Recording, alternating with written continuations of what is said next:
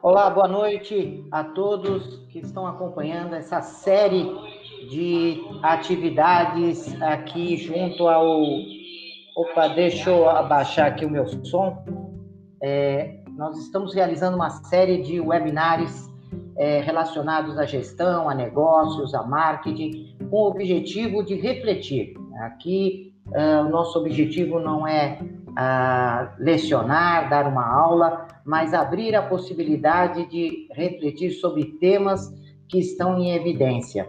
Hoje nós vamos falar sobre reputação da marca, vamos discutir um pouquinho o que significa e se existe uma relação entre reputação de uma marca e imagem de uma marca, é, quais são as estratégias necessárias para que uma empresa tenha uma boa reputação. Eu estou aqui com uma querida amiga, a Valéria. Valéria, que tem é, como o nome no latim força, né? Uma pessoa muito forte, é uma pessoa saudável, cheia de vitalidade e ainda o nome Valéria colabora com guerra, né? Então é Valéria Guerra, o que reforça a sua força. Mas brincadeira à parte, né, dessa origem do nome, é, de fato representa muito o que é essa mulher, né? Uma pessoa muito amiga, confiável, dedicada, é, além disso, professora de marketing de diversos cursos aí de graduação, pós-graduação. É nossa professora também no curso de MBA em Marketing, Inovação e Inteligência Comercial da BSSP, o que eu tenho uma grande honra né, de trabalhar é, com essa figura maravilhosa. Valéria, muito obrigado por fazer parte desse, desse webinar, de discutirmos um pouco desse tema tão importante na atualidade que é reputação de marca. Zenoni, eu fiquei emocionada agora. Boa noite, pessoal. Boa noite a todos. É um prazer enorme estar com vocês nesse super canal bacana, nessa iniciativa maravilhosa que a gente está fazendo é, junto ao nosso MBA. Uh, é, quero também agora apresentar, afinal de contas, esse meu parceiro de muitos anos de caminhada, juntos numa parceria bem grande, de longa data querido amigo, professor Luiz Cláudio Zenoni, doutor, eu preciso falar, pessoal, desculpa, eu sou fã do número um do, do fã-clube, tem que dizer doutor em Ciências Sociais e mestre em Administração e com ênfase em Marketing pela PUC de São Paulo, consultor de empresas é, há mais de 20 anos, ele tem essa cara de novinho, mas já tem bastante, bastante experiência na área, Uh, é professor há muito tempo, nós somos parceiros de longa data.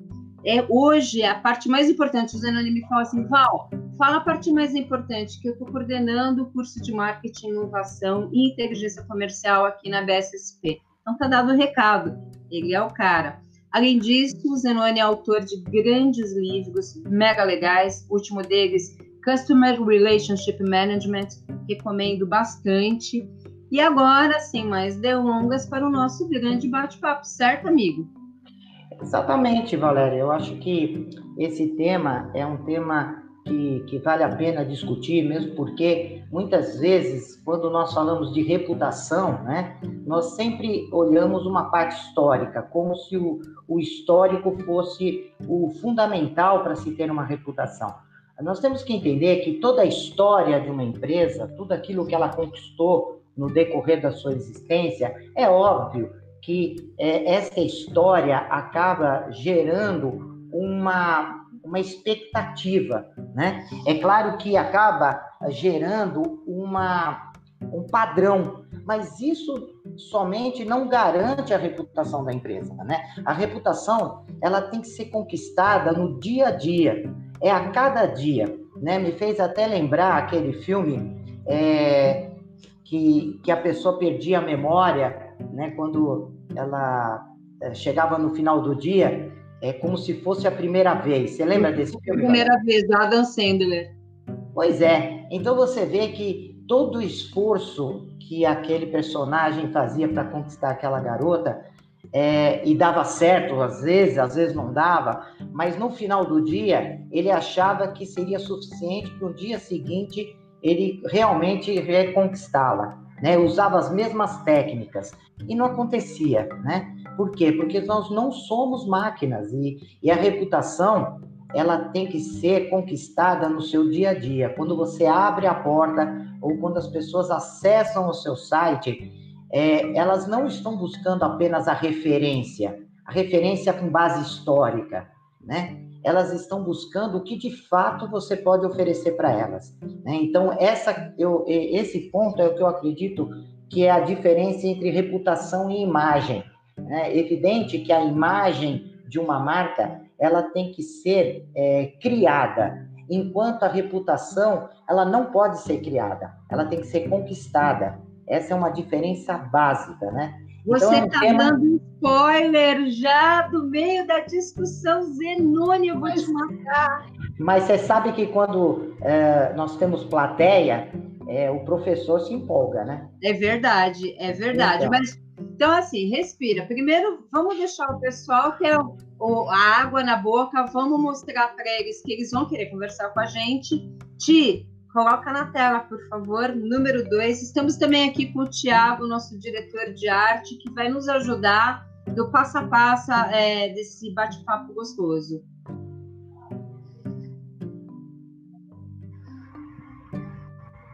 O Thiago tem a voz do William Bonner. Boa noite. Pois é, voz de locutor de rádio, né? Não é? Boa noite, turma. Daiane, eu concordo. Um beijo. Coisa boa ter vocês, meus amores. Estou muito feliz com isso. Ti já está na tela? Já. Só eu que estou atrasada? Então tá bom. Então vamos lá. Quem quiser bater papinho com o Zenone, tá aqui os contatos dele. É, tirar fotinho. Zenone é um cara que vale a pena a gente ter na vida como um contato especial, como mentor intelectual. Façam como eu, não saiam de casa sem ele.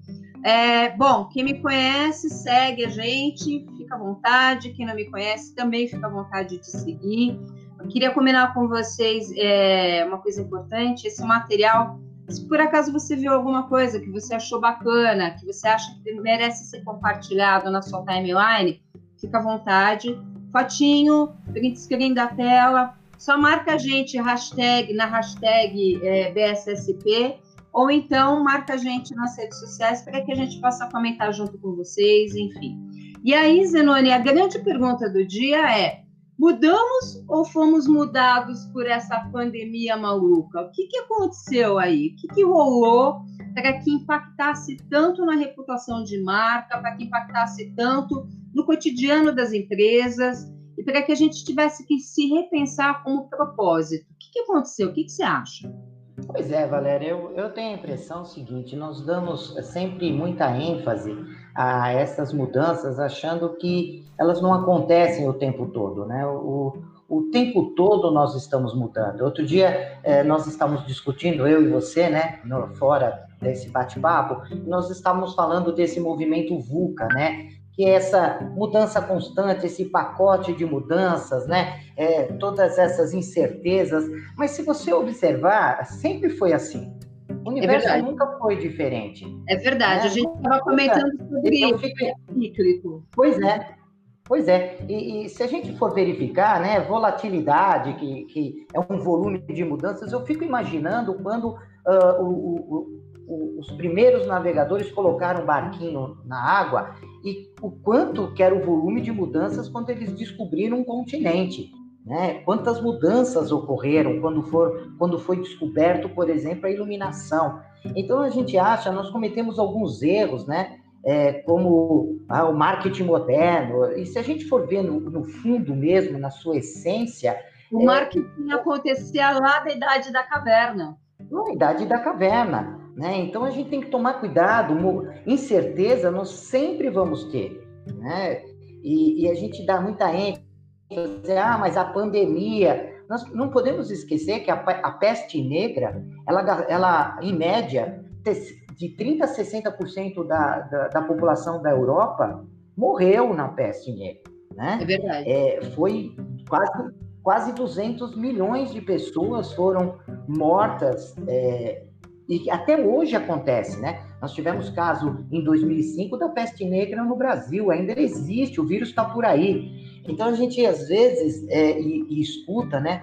dizendo: olha, essa pandemia que nunca ocorreu na história, nós estamos vivenciando agora, como se fosse algo somente desta, desta geração. Né? Mas você sabe que é uma é, coisa é, não é verdade, né? Que você está comentando, Zenoni, é, porque eu sempre comento isso com o pessoal, que, na verdade, assim, é, a gente viveu a gripe espanhola, é, o mundo viveu a gripe espanhola, o mundo viveu a, a lepra, o mundo viveu grandes pandemias.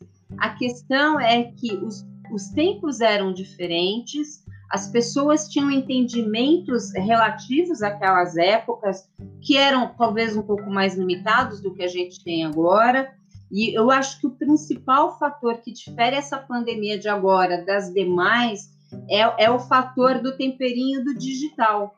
O temperinho do digital, é, de um lado, traz para a gente muita informação, o que é bom, do outro lado, ele traz para a gente muita ansiedade, porque é, muito, é um volume grande de coisas acontecendo que você não sabe discernir o que é certo, o que é errado, é, ou qual é a melhor prática, ou em que momento aquela comunicação está chegando da maneira correta para você, ao mesmo tempo temperado pelas incertezas é, normais e o medo mesmo que a gente tem, o medo da morte, o medo de ficar doente para sempre, o medo de ficar enclausurado para sempre, que é, é esse para sempre que não é para sempre, mas que para a gente agora já é um, uma eternidade.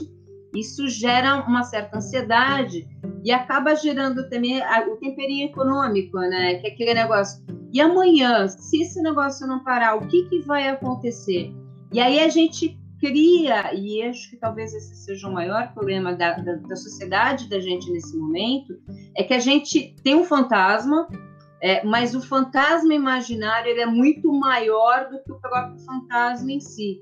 Então acaba que as pessoas é, têm o, o imaginário, ele está acontecendo, a percepção de cada um com relação a essa situação como um todo, ela é diferente, extremamente polarizada, porque cada um tem é, vê o mundo por, pela sua própria bolha, o que é complicado, porque a, bolha de quem está em São Paulo é diferente da bolha de quem está no Nordeste, a bolha de quem é mais pobre é diferente do quem é mais rico. Cada um enxerga por um, por um ângulo isso.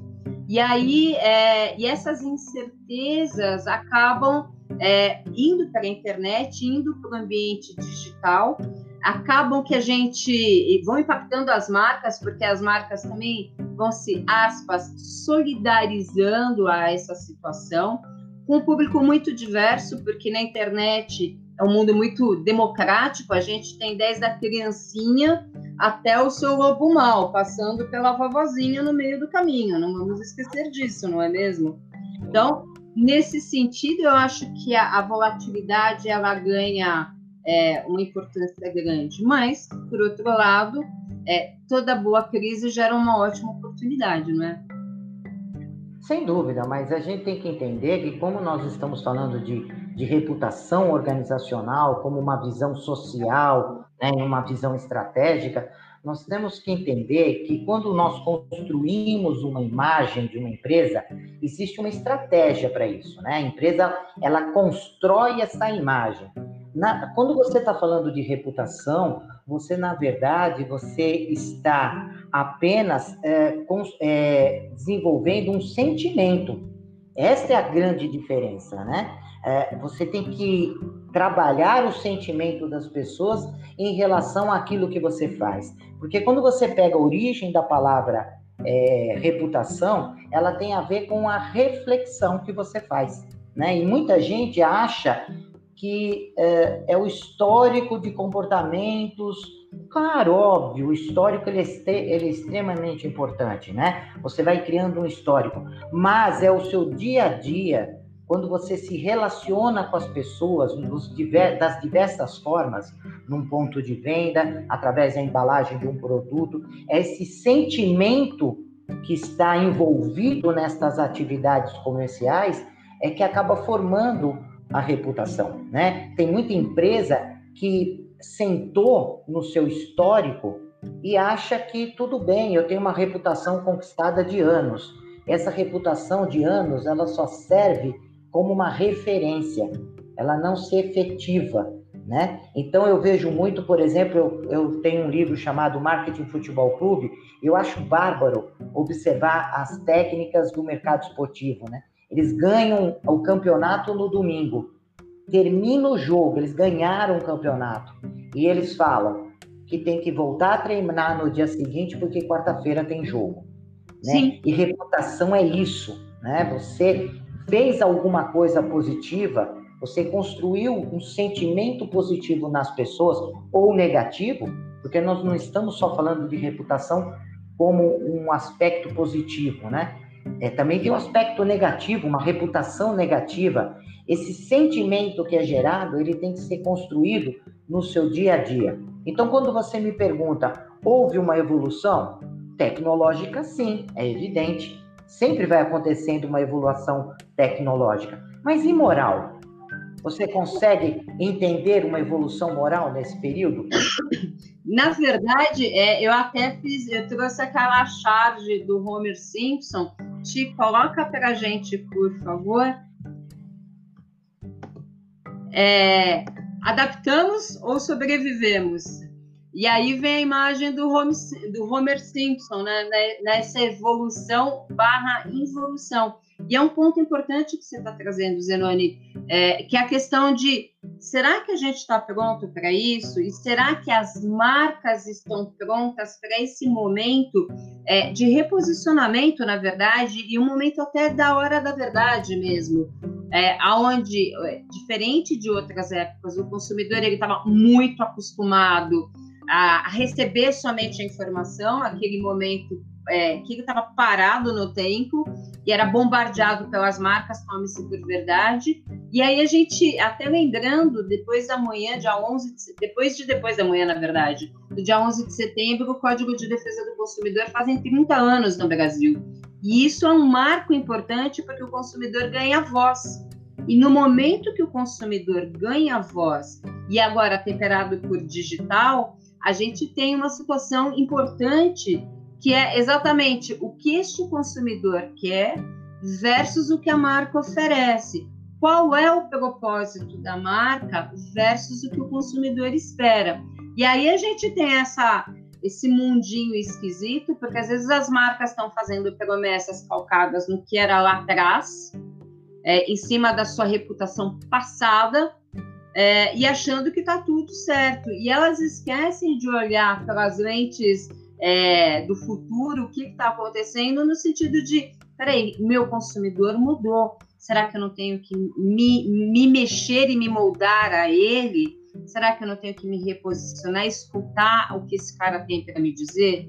Então, muitas empresas acabam sentando em cima da reputação do passado, aquilo que já foi, e outras, em detrimento disso, acabam é, morrendo no meio do caminho, porque elas acabam de fato frustrando a expectativa do consumidor. Exatamente. E o que a gente tem que entender é que existe, é, como a, nós estamos falando de reputação e reputação é sentimento, o consumidor ele está é, em contato com a empresa no todo, no, de uma visão holística. Né? Então, não adianta nada a empresa colocar um cartaz dizendo eu me preocupo com o cliente, se depois, quando ele entra na loja, ele vê a forma com que o funcionário é tratado. Né? A gente vê muitas instituições financeiras, por exemplo, investindo um dinheiro através da Lei Rouanet, né? É, em atividades culturais, dizendo: olha, eu estou preocupado com a pandemia, estou colocando álcool em gel, e um monte de coisa, só que quanto cobra de taxa de juro, né? É, e quando tira meio por cento, diz, olha, estou tirando meio por cento. Ao invés de te cobrar 6% ao mês, eu vou te cobrar 5,85%, porque eu sou uma empresa bacana. Então a gente tem que é, tomar cuidado com essa reputação, porque o, o, o consumo, a, a, as pessoas, é, elas não são mais burras. Elas é, olham a empresa é, no seu geral, quando... Né? Pode dizer. E, e, tem uma coisa interessante no que você está falando, Zenoni, porque, na verdade, assim, é, a empresa é o conjunto da sua obra, não é só o produto, não é só o serviço, mas é o canal de distribuição, é a maneira que ela se comunica, é como o dono fala com o público em geral. Então, a, a gente viu durante essa pandemia situações interessantes barra bizarras de marcas é, exatamente bem no comecinho, onde tudo era muito incipiente, as pessoas estavam com bastante medo, estava aquela incerteza bem, é, bem acirrada. É, algumas marcas indo ao, ao mercado dizer, não, é, meu funcionário vai trabalhar sim, porque se morre de fome mais do que de doença, e, e morrer faz parte da cena. E, e o consumidor, ele oh, parou, parou, parou, não é assim que a gente quer. Não era isso que eu esperava de você, minha marca de, de comida favorita, é, minha marca de loja favorita. Muito pelo contrário, era uma situação é, que, que, as pessoas se revoltaram e foram à internet repudiar. Da mesma maneira que é, é vem é, com toda essa polaridade que a gente está vivendo, é, o, o, evento do Black Lives, Black Lives Matter, que está acontecendo nos Estados Unidos, é extremamente inoportuno a marca de. É, pode falar a marca, não pode? A Bombril vindo com, com lançamento é, de Crespinha no momento totalmente inadequado. Moral da história. Os consumidores ficaram bravos, eles foram para a rede e falaram: parou, parou, parou, não é isso que a gente estava esperando de você qual é o seu propósito? Você vai se posicionar realmente como uma empresa é, racista? Está colocando o produto racista no meio de uma discussão importante dessa, é isso mesmo? E a Bombril, meia hora, é, meia hora, na verdade, não, né? No final daquela mesma tarde, vinha público pedir desculpas, dizendo: nossa, desculpa, não, não teve a intenção, foi totalmente involuntário, sem querer. Até deram uma, uma, uma desculpa bacaninha, mas justamente dando marcha ré para um posicionamento que vinha completamente na contramão do que o consumidor queria. Isso leva a gente para um questionamento. É, as empresas hoje, as marcas hoje, têm claro o que o consumidor quer? É, e, e é interessante, Valéria, porque o Humberto está colocando aqui uma fez uma pergunta interessante. Falou, poxa, é, será que eu preciso ter orçamento para ter reputação? Olha, Humberto, eu vou te dizer, eu não gastaria um tostão uh, de investimento para ter a reputação, porque a reputação tem que ser algo natural. Esse dinheiro, esse orçamento, ele pode ser usado para trabalhar brand, a imagem da marca. Isso sim, ter um posicionamento, ter uma trabalhar a segmentação, ter diferenciais competitivos, que são três pilares de um branding, né? Mas a reputação é relacionamento, é o dia a dia, né? É, é como você age com as pessoas. A Valéria colocou um assunto interessante, porque ela falou: olha, uma boa reputação começa a partir de você ouvir o outro. E eu vou completar: não é ouvir de uma maneira comum, é ouvir com ouvido de vó. É uma diferença. Ouvido de vó é aquele que ouve com carinho, com atenção, com empatia, se colocando no lugar das pessoas. Eu acho que esses sentimentos que começam a entrar na gestão comercial, eu não me arriscaria a falar nada disso há 10, 20 anos atrás, numa aula de marketing. Eu seria colocado para fora da universidade. Mas hoje o próprio Kotler fala do marketing 4.0, de uma gestão 4.0, onde essas questões humanas, onde a humanização começa a se fazer presente. E é isso que envolve um processo de reputação. A reputação é esse lado humano, né? Esse relacionamento humano entre as pessoas que gera confiança, que gera segurança, que gera bem-estar, que gera harmonia, né? Esses elementos, esses sentimentos que são humanos, gera uma, uma boa reputação. Porque se fosse o contrário, é, a inteligência artificial seria capaz de formar uma boa reputação. E ela não faz isso. Se você for ver a inteligência é, é, emocional, a inteligência artificial, ela não consegue gerar uma boa reputação.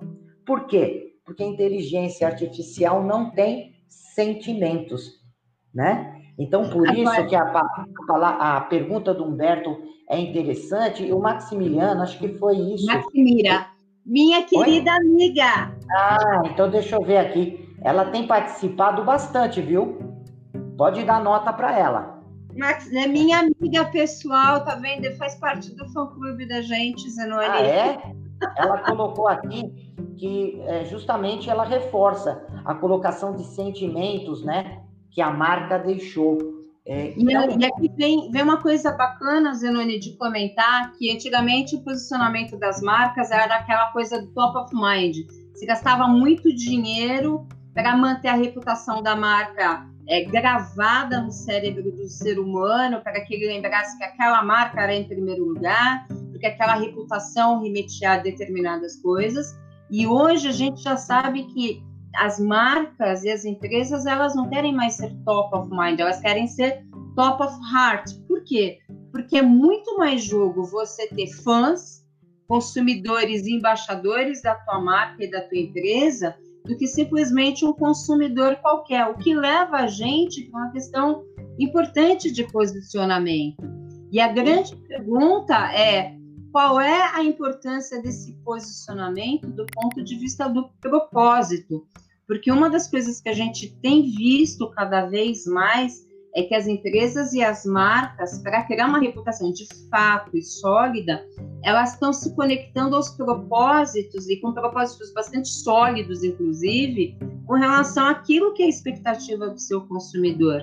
Se a gente olhar, por exemplo, a Natura, é, Natura foi um caso extremamente emblemático agora no Dia dos Pais e que causou para todos os paladares. A gente teve 10 do o amor extremo ao ódio extremo em três segundos.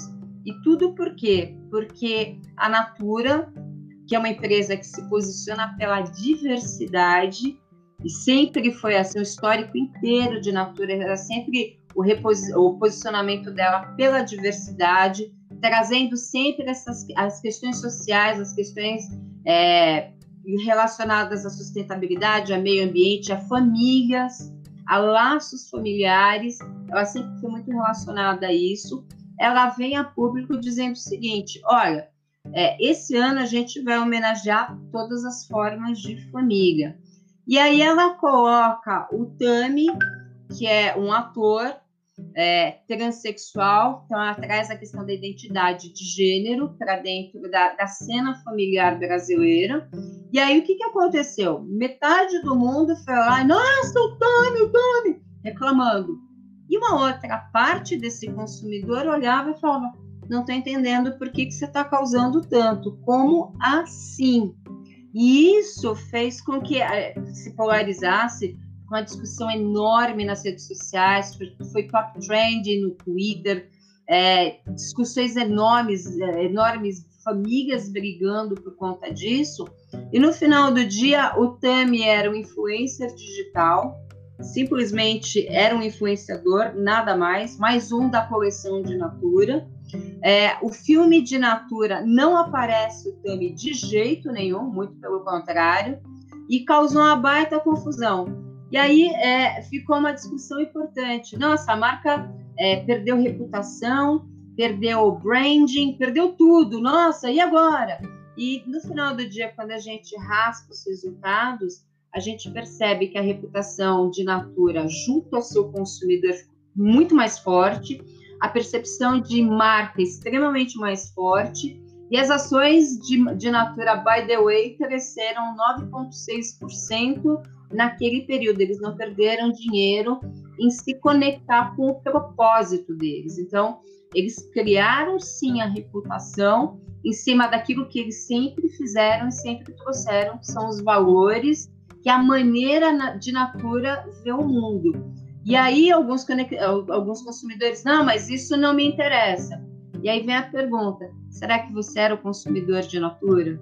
E as empresas, de certa forma, nesse momento, elas não estão exatamente repensando isso.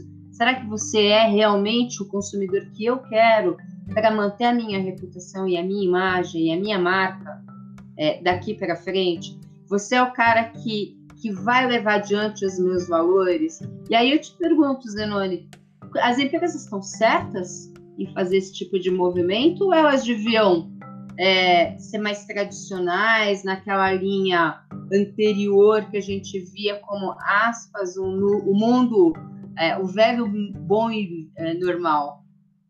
Olha, eu acho assim, cada empresa ela vai adotar uh, um estilo né, de atuação de acordo com o seu DNA, né, que é formado por um conjunto de é, elementos, né, de, de, de pessoas que estão lá dentro, sob o comando, muitas vezes, de um líder que determina um pouco a sua forma de atuação. O, o que eu acho importante é que a empresa ela seja autêntica naquilo que ela faz. Ela pode ser conservadora, ela pode ser moderna, ela pode ser é, pensar em custo, pensar em está focada em tecnologia, ela, ela pode fazer o que ela quiser. O importante é que ela seja autêntica naquilo que ela faz, porque o consumidor ele percebe quando as coisas são forçadas, né? Quando, quando a empresa faz com um objetivo comercial. É claro que nós estamos no mercado comercial e é, acaba, no fundo, tendo um propósito de gerar lucro, se for uma empresa comercial, ou de é, contribuir para uma determinada causa, caso é, seja uma empresa sem fins lucrativos. É, o importante é que esta, esse propósito ele esteja dentro de uma autenticidade. Né? Então, eu acho que isso que é importante na, na escolha de um processo de reputação. Zanoni, tem, um comentário, é, tem um comentário aqui interessante é, da Paloma Ribeiro. Ela está dizendo assim: muitas, é, muitas pessoas na internet falam que quem não lacra não lucra. É o mínimo burro dizer isso, já que falar bem ou mal é sempre o melhor marketing. O que, que você acha disso? O que você falaria para a Paloma? Olha, é, é, evidente que a gente é, escuta o marketing, a palavra marketing colocada de diversas maneiras, né? É, até de uma forma é, é, como o marqueteiro, né? Aquele que ludibria, aquele que faz tudo para conquistar o lucro. Eu acho que as empresas que fazem isso, esse tipo de marketing, né? Só pensando no lucro e não como resultado o lucro, mas como propósito, o lucro, elas estão com seus dias contados, né? Eu, acho que é, eu acho que uh, eu sempre lembro de uma pessoa.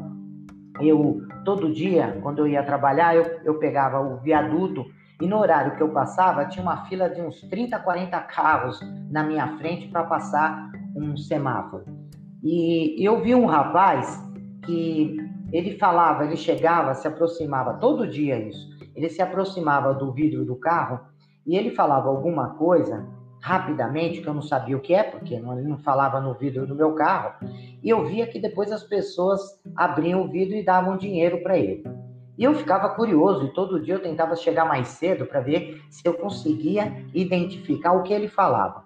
E até que um dia, depois de muita tentativa, eu cheguei num horário onde eu até segurei um pouco o carro para não passar no semáforo, para parar justamente e ele vir falar no meu carro.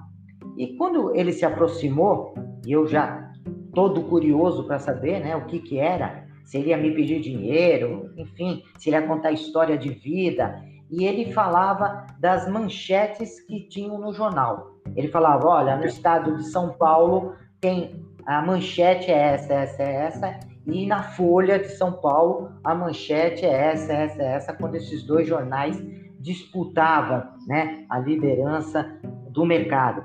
E ele contava, ele, ele decorava, ele não comprava o jornal, ele ia na banca de jornal, ele lia somente os, os pontos centrais e ele falava. O que, que ele acabou de fazer? Ele prestou um serviço.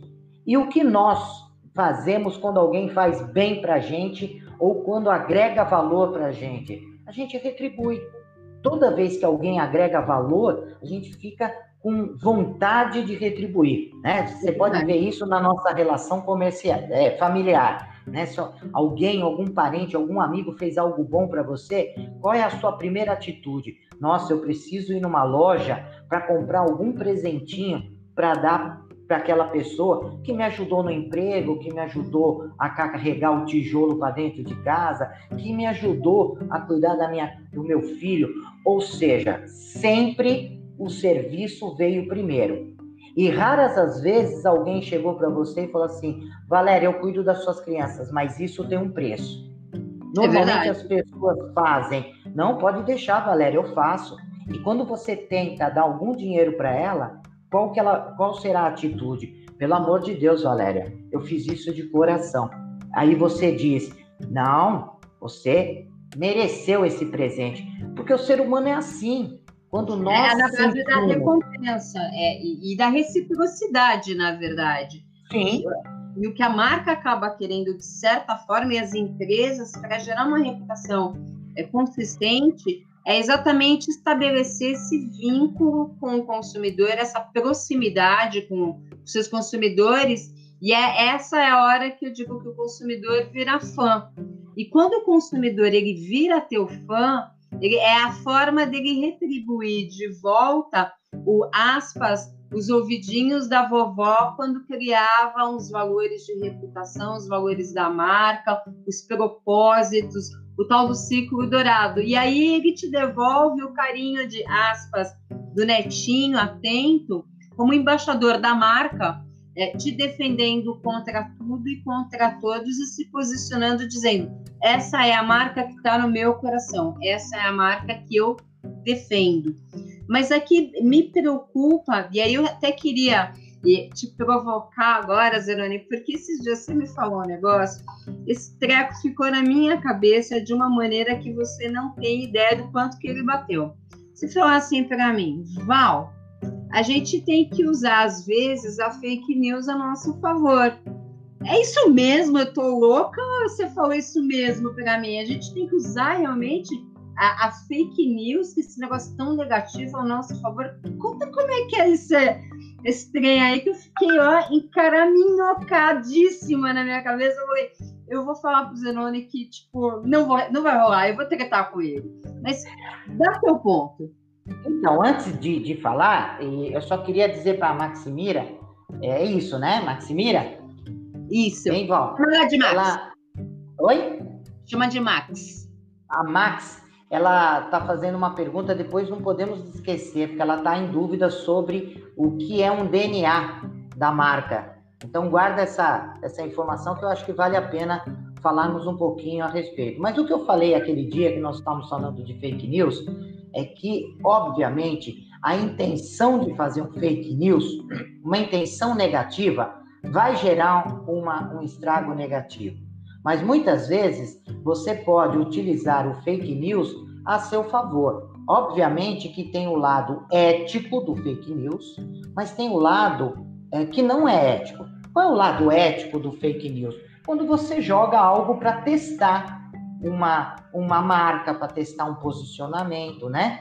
De você jogar um boato para ver como é que cola. Né? Então, muitas Eram vezes. Eram fofoquinhas de lá de trás que a gente jogava para ver o que estava acontecendo da pessoa. O que estava acontecendo, né? Até mesmo para você sentir um clima organizacional, para saber como é que está o seu clima em relação aos seus clientes, como é que está a sua relação com o concorrente. Então, muitas vezes, quando você faz alguns experimentos desse controlado de uma forma ética, de uma forma moral, isso pode ser utilizado ao favor, a favor das organizações.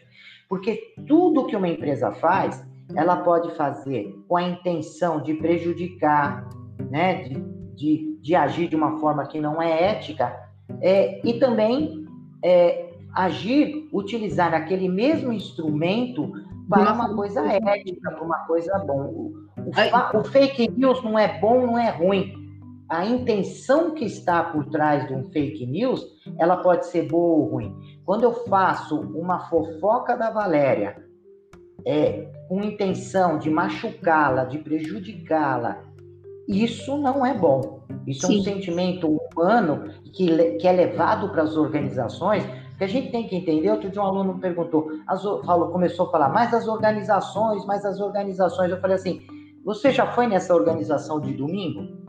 Ele falou, fui. E aí? Ah, não tinha ninguém lá, então não estava funcionando. Então, sem pessoas, as organizações não funcionam. Uma organização é um conjunto de pessoas. E esses sentimentos humanos, eles são levados para dentro da organização. Então, quando você usa qualquer instrumento, se você fizer uma estratégia de brand, seja qual for, uma má intenção, ela vai ser ruim. Se você fizer a mesma ação de brand com uma boa intenção, ela vai ser boa. Então, eu quero, eu, eu joguei essa provocação para você aquele dia para mostrar que o fake news ele, ele não é nem bom nem ruim. A intenção que, que está por trás do fake news é que vai transformar essa ferramenta em algo bom ou ruim. E isso tem a ver com a reputação. Você Sim. faz determinadas ações que podem ser boas e a sua intenção é boa, então a reputação vai ser boa, ou você pode desenvolver as mesmas ações onde a reputação vai ser ruim. Onde a intenção é a, a, a intenção que está por trás disso é complicada. E aí até trazendo é, que, é, que é bacana essa reflexão que você traz, Enoni, porque no final do dia a, as pessoas elas sempre é, com a visão do passado, né, coisa, aquela coisa bem revolução industrial, é, são pessoas que têm que executar profissionalmente determinadas atividades, aquele negócio bem duro. E hoje a gente já sabe e entende que são pessoas que fazem estratégias para pessoas, por causa de pessoas, o tempo todo são pessoas, seja na rede social, seja gerando, criando a reputação de uma empresa, seja gerando a expectativa de um lançamento de um novo produto, de um novo serviço, seja se posicionando ou reposicionando, que é o mais importante nos dias de hoje, é, ficando mais, cada vez mais perto daquele consumidor, ficando pertinho do coração e às vezes até é, dando, é, pedindo desculpas por coisas que, que lá atrás, em algum momento da sua história, não foram tão legais ou tão bacanas assim. E Max, respondendo agora a você dentro dessa coisa do DNA que você pergunta, o que, que é o DNA da empresa? É mais ou menos como se a gente pensasse no DNA das pessoas, no DNA dos seres humanos. São aquele conjuntinho de de, de, pequenas, é, de pequenos elementos que, combinados com outros conjuntinhos de pequenos elementos, vão formar a personalidade da empresa, vão formar aquilo que a empresa vai ser, vão trazer é, essa, essa grande organização adiante. Normalmente, esse DNA são os valores que o, os pais, os fundadores da empresa acabam trazendo é, na sua construção no momento zero de, de vida dessa empresa. Né? Então, na prática, o que a gente está falando é que no D0 de uma empresa, principalmente o dia que ela vai nascer, toda aquela expectativa dos fundadores, os valores, a visão dos fundadores, ela vem para dentro da empresa e elas vão formar aquilo que vai ser o hábito e a cultura geral dessa empresa. E isso vai gerar reputação à medida que ela vai se comportando de acordo com aqueles valores. E aqui a gente traz, eu queria só para. Você não, você não acredita, são 15 para as 9, você não está acreditando. Pois é. é. Eu falei que era um risco fazer um, um webinar com dois professores apaixonados pela profissão, né? Não e é? Vai ser de três horas e meia. Mas assim, é, só para a gente indo para o final, é, eu queria trazer, perguntar para você, assim, e para contribuir até com quem está nos assistindo, esses dias eu estava falando com, a minha filha, na verdade foi entre ontem e hoje, e ela, e ela dizia assim, por questões, ela está assistindo a gente, inclusive já fez as suas participações, e, e ela falava assim, mãe, eu estou muito indignada com a Disney. É, como que a Disney é um conglomerado que cresceu tanto, é, é uma, uma, empresa tão importante, ela, ela pode tudo. Como uma empresa como a Disney, que até 10 anos atrás era uma empresa relativamente pequena, como que ela conseguiu virar essa potência tão grande, tão importante e com tanta reputação? E aí, assim, eu falei para ela, eu não vou te responder, eu vou falar para meu amigo responder para vocês. Não, ele tá aí a pergunta da Paloma, transportada como uma empresa do tamanho da Disney, gigante, que até poucos anos atrás era uma empresa de parques de entretenimento é, que tinha uma certa reputação, é, ela cresce de uma maneira tão exponencial, tão importante e acaba invadindo inclusive o mercado chinês com o lançamento de Mulan. Como é que você explica a reputação, a marca, essa conexão de fãs é, para Paloma? Então, eu acho que essa pergunta sua, é, ela, ela é, já dá para responder a pergunta do Humberto, que ele pede desesperadamente um exemplo de tudo isso, né? E eu vou citar dois exemplos aqui é, que são interessantes. O primeiro é esse, né? É uma empresa que é autêntica e ela entrega o que promete. Isso é fundamental, né? Você vê que como ela vende é, uma ideia das pessoas felizes, é, um ambiente de felicidade, de magia, em todos os seus momentos, nesta promessa, você consegue ver que ela entrega. Tem um caso da Disney, entre vários, né?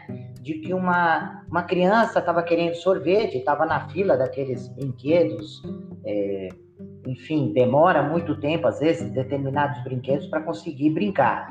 E quando o pai trouxe o sorvete, estava na hora da criança entrar no brinquedo. E ficou naquele dilema, né? Eu entro no brinquedo e perco o meu sorvete, porque ia demorar, o sorvete ia derreter, porque estava quente, uh, ou eu fico para fora, esperando, tomando o sorvete para entrar de novo. Imagina quem ficou uma hora e meia, duas horas numa fila e ter que tomar essa decisão entre o sorvete, que é uma coisa que dá prazer, dá felicidade, ela queria isso, e também ah, ela queria ir no brinquedo. E aí, rapidamente, a pessoa do brinquedo disse: Não se preocupe, que quando você chegar do outro lado do brinquedo, você vai encontrar o seu sorvete. Eu te entrego novamente o sorvete. Olha que coisa maluca. O pai olhou, falou: Puxa, esse cara tá, né? É para criança não ficar chorando. Ele mentiu, né? E aí o que acontece? Esse rapaz sabia o tempo do brinquedo eu, obviamente que esse sorvete ele foi descartado, mas ele foi até o local onde a pessoa comprou o sorvete, pegou o mesmo sabor, né, naquele tempo certo, e quando a pessoa saiu do brinquedo, ele falou: "Tá aqui o seu sorvete, como eu te prometi". Ou seja, ele entregou não apenas a promessa de um sorvete, mas a promessa feita pela Disney. E isso é fundamental para criar uma boa reputação. É isso que nós estamos falando durante todo esse webinar. É sentimento que você não consegue colocar num logotipo de uma empresa, numa embalagem de um produto, numa precificação, num ponto de venda. É sentimento. Um outro caso interessante, que eu, eu acho que responde também a Humberto, e Humberto merece as respostas, porque ele está ativamente aí participando. Eu lembro de um caso antigo, mas apesar de antigo, eu acho que ele, que ele vale a pena é, colocarmos aqui. A, a Natura, aproveitando o, o, sucesso da linha Ecos, é, num determinado momento lançou uma linha de chás, é, que vinha lá do Amazonas, né? Daquela região, um chás diferenciado, né? E eles lançaram e tiveram um sucesso do lançamento enorme. Não só porque o chá era muito uh, gostoso e diferente, como também a embalagem, era uma embalagem de madeira, sabe, que dava para você comprar o chá só pela embalagem. É verdade, eu lembro disso. Lembra disso? E depois de uma de, de um mês, dois meses, eu não lembro exatamente quanto tempo, uma pessoa, uma, um cliente da, da Natura entrou em contato com o atendimento e perguntou: Olha, eu adorei o chá, a embalagem é muito bonita, mas eu me preocupei com uma coisa: eu estou procurando na embalagem a certificação dessa embalagem, porque ela é de madeira. Eu entendo que a Natura ia ter esse tipo de preocupação. A pessoa do atendimento não sabia responder, porque um produto muito novo, ainda não tinha todos os protocolos aí de, de respostas. E entrou em contato com o gerente é, responsável pelo produto. E ele falou: Não, é óbvio, tem sim. Quando, contra... Quando nós compramos a embalagem destas empresas, eles nos garantiram que estaria uh, certificada esta madeira. Só que a Natura não aceita isso apenas. Ele quis uh, a certificação para tirar uma cópia e mandar para esse um único cliente. E aí, quando a Natura descobriu que a empresa estava em processo de certificação, ou seja, a madeira não estava certificada ainda. O que, que a Natura fez? Fez algo que eu nunca vi em marketing até hoje. Ela fez uma autodenúncia. Ela foi na mídia e disse: Olha, cometemos um erro. Nós fizemos algo imperdoável. Tanto é que a venda está bloqueada. Nós vamos comprar um terreno, e está aqui a escritura de um terreno na região. Nós, nós vamos plantar todas as árvores que foram retiradas para a fabricação do nosso produto. Isso é reputação. Isso, isso é, é sentimento. Isso é compromisso. Isso é compromisso com o meio ambiente e que tem a ver com o valor de natura. Esse é um dos grandes valores de natura. E na hora que você traz é, a sustentabilidade, a linha Ecos, que é hoje é o, é o carro-chefe dessa linha de, de sustentabilidade, é, e você vem vendo todas as ações inclusive de conscientização de meio, é, do, do, meio ambiente, de reutilização de embalagem, de reaproveitamento de embalagem, isso vem de acordo, de novo, é, pelo DNA de Natura, que sempre foi pelas questões sociais, sempre muito conectada com as questões da diversidade. Então, é, e aí, de novo, é o propósito, né? Simon Sinek, ele diz assim, né, que as pessoas compram é, não o que você faz, mas pelo é o motivo que você faz, pelo porquê você é, faz aquele negócio. E cada vez mais eu me convenço disso. Uma reputação bem construída, ela traz bastante para a gente do porquê aquela marca, aquela empresa está fazendo isso. E isso se conecta com sentimentos, se conecta com o coração da gente, se conecta com os valores, e aí é, a gente acaba ultrapassando a, a, tal da barreira ou as grandes barreiras de comunicação é, e de concorrência que a gente vê por aí, que é exatamente a hora que eu cheguei no lugar que, que era o lugar mágico, é o lugar que você ama. E quando você ama uma marca, ou quando você se apaixona por aquela causa, tudo faz muito mais sentido. A, o ponto e a preocupação que a gente tem que ter é que o amor e o ódio eles fazem parte da mesma coisa. E aí assim, ah. é, é, esse aí aí vem o vem o, o, fiel da balança, né? Porque da mesma forma que você faz de tudo para ser amado e é, porque são pessoas, se você escorregar de alguma maneira, você pode ser odiado com a mesma força. E aí, a grande, talvez o grande desafio, e principalmente algumas empresas vão passando por isso agora, é exatamente como dar a volta por cima e reconquistar aqueles amores. É, e você vê, é, Valéria, que. É, Valéria não, porque é Val, né? É, fica mais né? Eu só espero, Humberto, que é, eu respondi, né? Porque você pediu várias vezes exemplos, eu te dei dois, e eu, eu vou te dar um exemplo, é, um terceiro exemplo muito, muito pessoal, né? Aliás, não é pessoal, porque esse exemplo está no meu livro de marketing de relacionamento, onde uma, o finalzinho do capítulo 1 eu falo assim: por que, que a melancia do Sidney é mais gostosa? Né? É um case que eu conto é, lá no meu livro. E esse case do Sidney, que é real, esse Sidney existe. Aliás, ele disse que ele, é, todo mundo tem aluno meu que já foi lá comprar melancia dele, só porque eu falei é, do Sidney, eles foram procurar esse Sidney lá na, na onde eu moro. E, e, é interessante que quando na, na minha na avenida onde eu moro, ali perto de onde eu moro, tem um monte daqueles caminhões de melancia, né? E eles compram do mesmo lugar, tem o mesmo preço, o caminhão é horrível. É, assim, tudo de ruim para você comprar, né? Não tem nenhum tratamento especial. Mas um dia eu parei num, num, num determinado caminhão, que era o caminhão do Sidney, e ele olhou para mim e falou assim: uh, Você não está bem. E eu fui para comprar melancia. Eu falei: É, realmente eu não estou. Eu estou com depressão e estou sofrendo bastante. Ele falou: Senta aí que nós vamos conversar. Ele abriu um coco, nós começamos a conversar. Ele falou dos problemas que ele tinha de alcoolismo. Ele falou que realmente é difícil quando está nesse jeito. E nós Nós ficamos conversando por 40 minutos. É, a melancia podia ser igual, mas a empatia dele de sentir que eu estava com problema naquele dia, isso é, é único, é do ser humano. A partir daquele dia, nós criamos um, um, laço de amizade que hoje eu não consigo comprar melancia de um outro lugar. Parece que eu estou traindo a confiança do Sidney. Então, às vezes, eu chego num, num supermercado e vejo melancia mais bonita e até mais gostosa né? Pode ser. Mas aquela sensação que eu vou estar traindo um sentimento de amizade que se estabeleceu porque um dia ele pediu para que eu sentasse porque ele percebeu que eu não estava bem, né? E ele é, mal percebeu que eu acabei pegando a melancia e eu estava tão uh, ruim naquele dia que eu esqueci de pagar. E ele não me cobrou.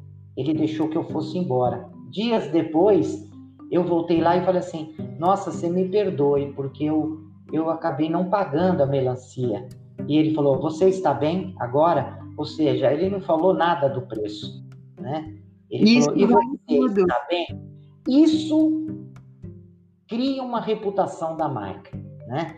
É, então, a gente tem que separar, para a gente fech ir fechando o nosso webinar, nós temos que falar, é, separar muito bem o que é é uma estratégia voltada a posicionar uma marca, a segmentar uma marca, né, a diferenciar uma marca dos concorrentes, que é extremamente importante. Podia ter um, um seminário, um final de semana só para falar disso, mas nós temos que separar do que significa efetivamente criar uma reputação da marca. Aliás, eu não gosto da palavra criação, porque criação é algo proposital, mas conquistar Conquista a, reputação de uma marca.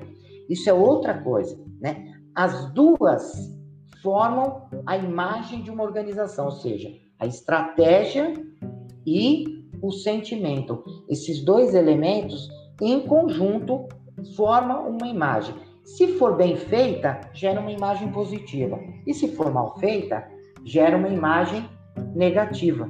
Né? E isso é comum. Tem, tem momentos que eu vou acertar e a minha reputação vai ser positiva, ok, fui assertivo, e muitas vezes eu vou errar, ok, vou aprender e da próxima vez eu vou tentar é, ser bem sucedido. E o histórico, ele pode ser favorável, porque ele gera uma expectativa e, portanto, eu já saio na frente, mas esse, essa expectativa, se não alcançada, gera uma frustração.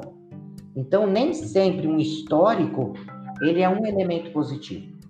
É isso que eu queria falar como um momento final aqui. Tá vendo, assim, pessoas que estão nos assistindo, vocês entendem por que, que eu faço parte do fã-clube do Zenone? Vocês perceberam? Essa pessoa é uma fofura de, de, de passar conhecimento e com, uma, e, e, com uma fluidez e com, com bastante delicadeza para tratar assuntos muito sérios. E aqui, meu queridíssimo amigo, eu tenho que dizer, a gente trouxe casos seríssimos, discussões extremamente sérias, e a gente, para quem está nos assistindo agora, a gente procurou intencionalmente trazer leveza para esses assuntos, é, para que a gente pudesse discutir, que são coisas sérias, em nenhum lugar do mundo, a gente brincava hoje, um pouquinho antes de entrar no ar, a gente brincava. Quem é que diz que para fazer, falar de coisa séria, a gente tem que ser carrancudo? E a gente, realmente, hoje a gente não foi carrancudo, a gente falou de coisas sérias, de uma forma extremamente leve, é, pelos comentários rapidinhos que eu vi é, da, da, nossa audiência, e tem bastante comentário que é bastante legal, o pessoal interagindo bastante. É, faz com que a gente se sinta é, atingindo o nosso propósito, que era trazer uma conversa séria, falando de reputação, de estratégia, mas de uma maneira super leve. Queria, antes de, de a gente fechar, Zenoni, a Nara Castro, queridíssima, ela fala o seguinte: lembro de uma vez que espalhou um boato na internet que teria uma carta de jogo do Uno que era fake. As pessoas gostaram muito das cartas que a empresa acabou comprando o direito do design e lançou oficialmente é, o jogo. É, Nara, obrigada pela tua contribuição, meu anjo, que coisa boa. Tenho que te contar que a Nara é uma das nossas é, assist, é, telespectadoras ou youtuberdoras, sei lá eu como é que a gente vai dar esse nome, mais novinhas. Ela, tá, ela tem 17 anos é, e vai fazer administração logo logo. E ela, na hora que eu falei para ela, eu vou estar no YouTube, ela falou, tia, espera que eu vou ver você e vou avisar para minha mãe. E, Nara, um beijo. E Paloma, outro beijo. Zenoni, meu amigo, 21 horas e um minuto. Oi? 21 horas e um minuto. Eu só queria aproveitar esse finalzinho só para agradecer esse espaço que a BSSP tem nos proporcionado, né? É, a BSSP é uma instituição, centro educacional que atua é, na região de Goiânia, onde ela tem a sede dela, mas ela tem braços é, em vários estados brasileiros. Ela atua em Belo Horizonte, Florianópolis, né, e São Paulo, enfim, ela tem vários braços. É, todo final de semana, os cursos da BSSP é, de extensão, de pós-graduação, de MBA, acontecem nos finais de semana, que é uma delícia, porque dá para ser bem intensivo, né? Dá para ser, é, dá para trabalhar bem uh, os conceitos, né? Uma reunião de sexta, sábado e domingo. O curso é presencial, obviamente que agora tem, é por conta do, do momento que nós estamos vivenciando, uh, as aulas estão acontecendo às vezes no formato remoto, síncrono, mas sem perder esse toque pessoal, esse toque hum, humano, né?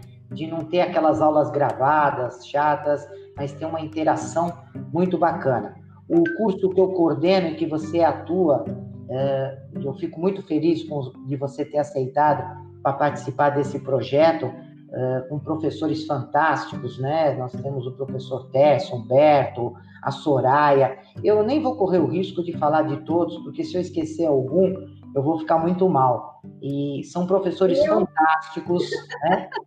Eu falei seu nome, não fica triste, eu falei a primeira. Falando, senão não tem graça. e, e é um curso chamado MBA em Marketing, Inovação e Inteligência Comercial. E é importante que esse curso nós fizemos não com sentido de, de ser um curso é, onde tem algumas disciplinas de marketing, algumas, algumas disciplinas de inovação e algumas disciplinas de inteligência comercial não é esse o nosso foco. O foco é cada disciplina fala de marketing, de inovação e de inteligência comercial. Então é uma matriz. Então, é, quem quiser dar uma olhada, acesse o site da, da BSSP para saber mais sobre o curso e acompanhe os nossos webinars é, que vão, vão ainda ter mais aí, né, sobre, sobre temas é, relacionados à gestão e a marketing e acompanhem o site, o blog, né? Sempre tem artigos, tem uma série de materiais para que vocês possam é, in, se inteirando, né? É, entendendo um pouco essa nossa responsabilidade de transformar o planeta num mundo melhor para viver. E o marketing pode contribuir para isso, né? É, aquele marketing comercial só de tirar, isso ficou no passado Agora, o marketing tem a função de doar, né? É, e isso é fundamental. Bons profissionais, bem preparados, bem treinados, sem dúvida alguma, é, vai acelerar esse processo de transformação que é inevitável, né? Nós estamos indo para um mundo melhor e o marketing pode contribuir com isso. Então, essa é a minha palavra final. Uau! Depois dessa, eu falo que É, sim, pessoas, somos apaixonados por marketing, nós amamos esse mundinho é, de marketing, esse, esse incrível, essa incrível equação maravilhosa.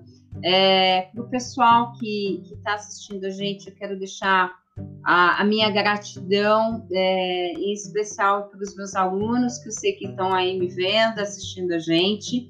É, muito obrigada, Nara, Paloma, Max. É, quero agradecer você também. Daiane.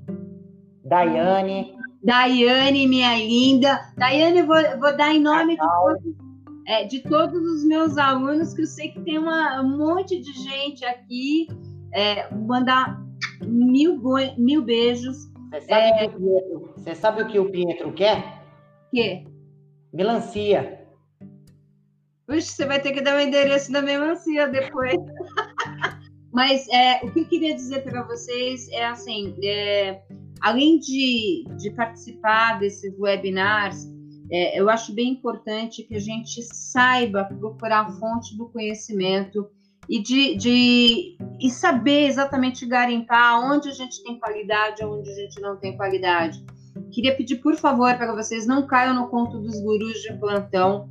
É, nesses tempos de pandemia e pandemia, tem caído muito guru maluco de plantão por aí, prometendo milagres e as tendas dos milagres. Cuidado com isso. Procura conhecimento em instituições sérias, é, com pessoas gabaritadas, é, que possam de fato contribuir para o crescimento de, de vocês profissionalmente e para que vocês possam contribuir com as organizações que vocês trabalham. No mais, eu só tenho, Zenoni, meu, meu queridíssimo amigo, a agradecer essa maravilhosa parceria de novo. É, é sempre muito bom estar com você. Tiago, queria agradecer pelo suporte todo Thiago estava aqui no, no WhatsApp, a gente fazendo toda a coordenação é, de, de, diretor de TV. Super obrigado.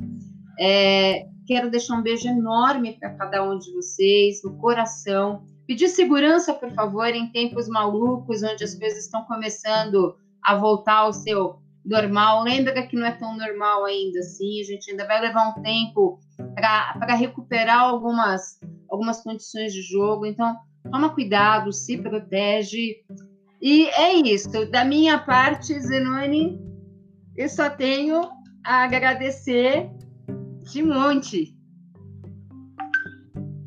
Tchau para vocês, pessoal. Um abraço. Fiquem bem. Um beijo. Valeu.